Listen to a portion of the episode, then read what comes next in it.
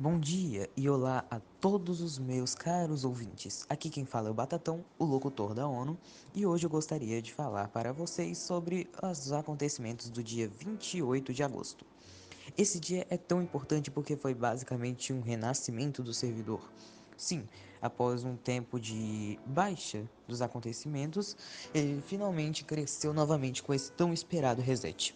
Atualmente nós contamos com, pelo menos hoje, que foi o dia do reset, Estados Unidos, Brasil, Reino Unido, França, Alemanha, Polônia, Suécia, Noruega, Itália, Espanha, Portugal, Irã, Rússia, China, Coreia do Sul, Japão e Austrália. Também podem ter mais países porque no momento que eu estou gravando é um tanto quanto cedo já que são basicamente perto da meia-noite, então podem haver mais membros ainda esse dia.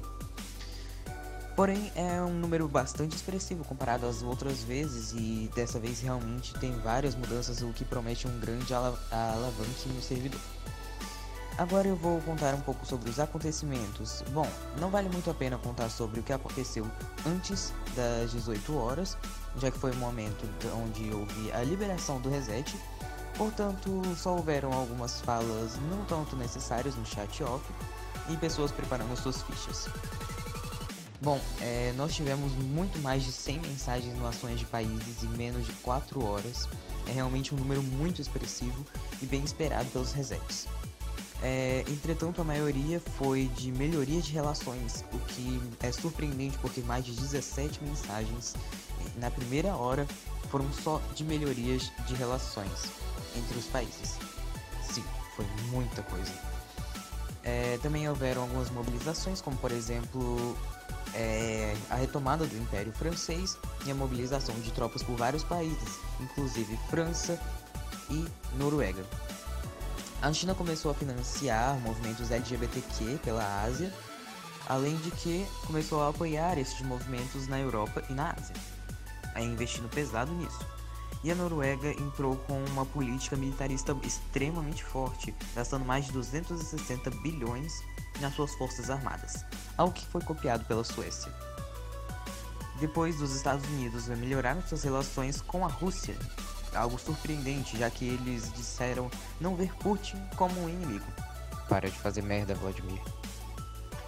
Depois, houve um grande atentado terrorista em Teherã, capital do Irã, onde o governo deixou hipóteses de que o governo afegão tinha enviado terroristas para Teherã, uma clássica desculpa para intervenção militar. Porém, ainda não se sabe muito bem quem foi o autor do crime.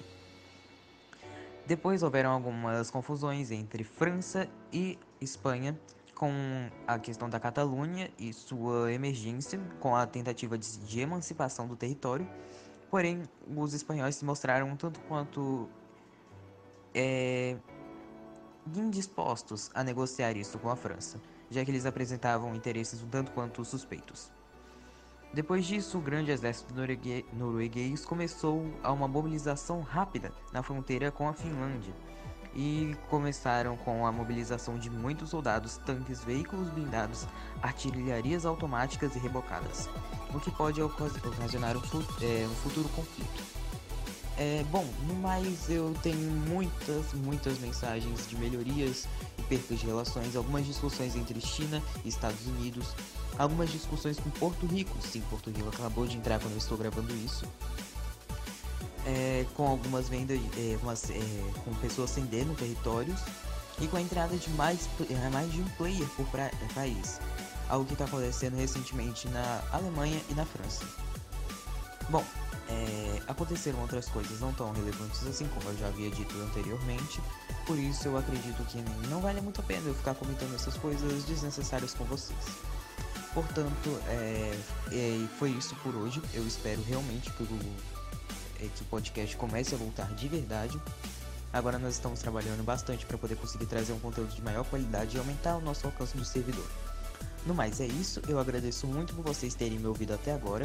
Um forte abraço e tchau!